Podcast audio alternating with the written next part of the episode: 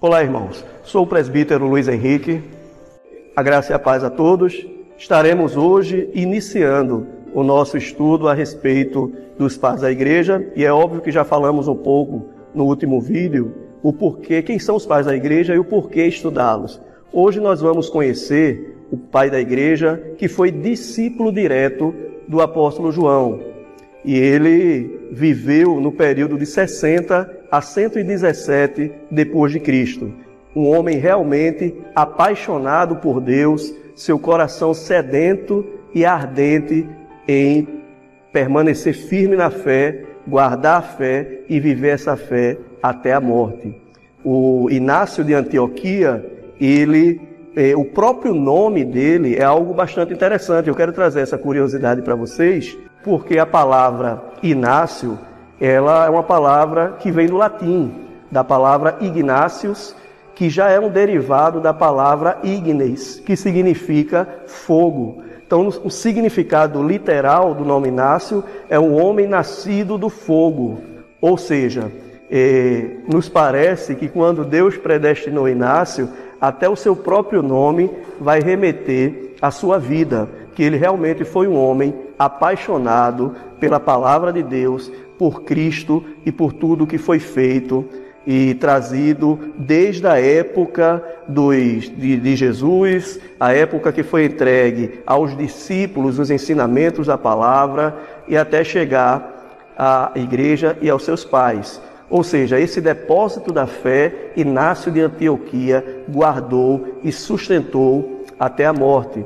É, outra, outro fato bastante interessante de observarmos é que há um texto que nós vamos ler agora, que remete também muito ao período em que Inácio estava passando. Como ele era discípulo direto de João, ele se baseou muito no texto de, do livro de Apocalipse 2, é, o verso 10, que diz assim: Não temas as coisas que tens de sofrer.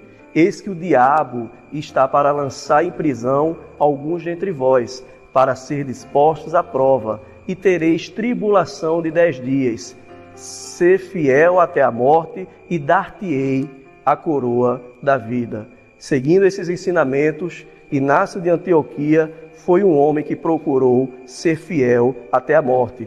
Ele também nos traz um ensinamento, algumas informações interessantes. O termo cristianismo foi um termo criado pelo próprio Inácio, assim também como o termo igreja católica. E não é a igreja católica apostólica romana. Se falarmos dela, estaremos sendo anacrônicos.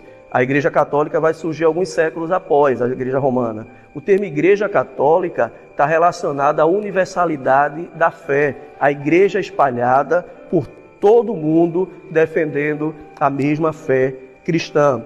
Então, esse foi Inácio de Antioquia, um homem que foi realmente importante para a história da igreja, porque deixa um grande exemplo de como permanecer firme na fé até a morte.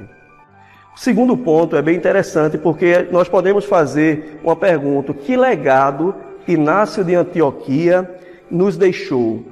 O primeiro ponto que eu quero falar para vocês sobre o legado é sua fidelidade a Deus, mesmo diante de todas as tribulações. Inácio de Antioquia, ele foi acusado e a sua acusação foi porque ele não apostatou da fé. Ele foi acusado então porque foi um cristão que não abriu mão da sua fé. Sendo assim, ele foi preso, saindo da Síria e sendo levado até Roma, onde ele morreria na arena, no Coliseu, ah, devorado aí por bestas feras.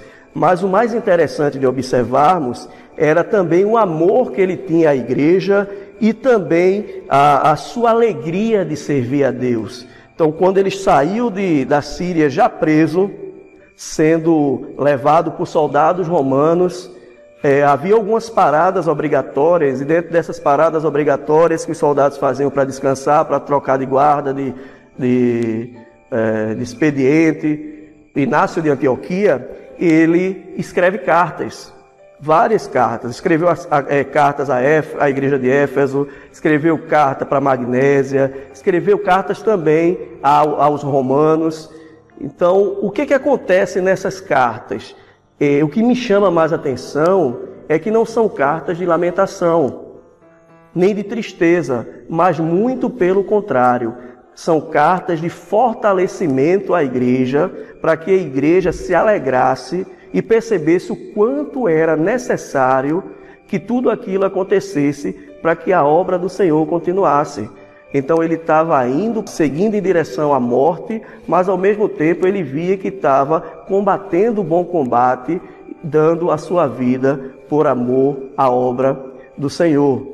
E diante dessas cartas que ele escreveu, o que me chamou a atenção foi um trecho em Romanos, ele escrevendo aos Romanos, dizendo: Olha, não tentem de maneira alguma impedir que eu chegue à arena.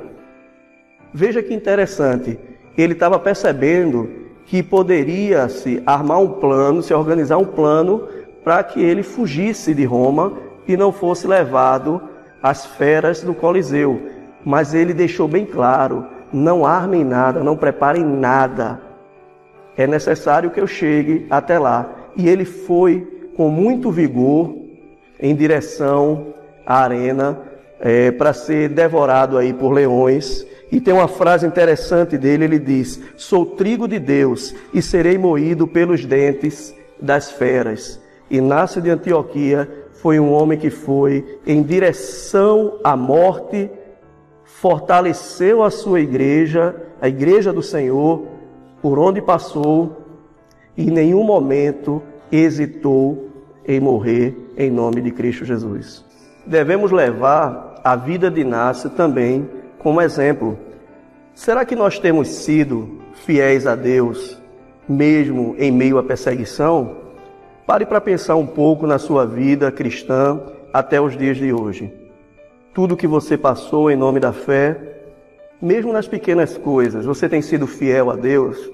E nos momentos de dificuldade, você tem é, confiado realmente no Senhor a ponto de estar feliz entendendo que o Senhor, independente da situação, vai cuidar e cuida de cada um de nós? Inácio de Antioquia foi um homem que, meio às maiores tribulações, sempre foi um homem firme e demonstrou felicidade, mostrando que tudo aquilo era necessário, todas as perseguições eram necessárias, assim como lemos o texto inicialmente de Apocalipse, e que o sofrimento é algo que, se passarmos por ele, sendo fiéis a Deus, nos trará com certeza bons frutos. Você tem sido fiel a Deus? Segundo ponto, a nossa fé é do tipo que resistiria até a morte? Será que nós conseguiríamos manter a nossa fé em meio a tanta perseguição e até mesmo ser levado à morte? Nós sofremos vários tipos de perseguições no dia de hoje principalmente através do subjetivismo, do relativismo, do ateísmo, do ceticismo, de tantos ismos que existem hoje. Será que realmente nós estamos firmados na fé cristã que uma vez nos foi outorgada? E se a situação piorar? Se formos levados à morte, como acontece em alguns países, como por exemplo a China, você negaria sua fé? Até onde a nossa fé resistiria? Resistiria até a morte?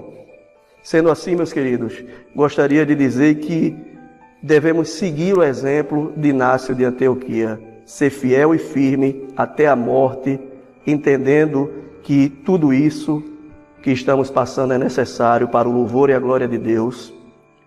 Nós possamos refletir não só como Inácio seguiu os ensinamentos dos apóstolos, mas assim também como os apóstolos seguiram os ensinamentos de Jesus, que foi o maior de todos os exemplos, sendo fiel a Deus até a morte. Que Deus nos abençoe.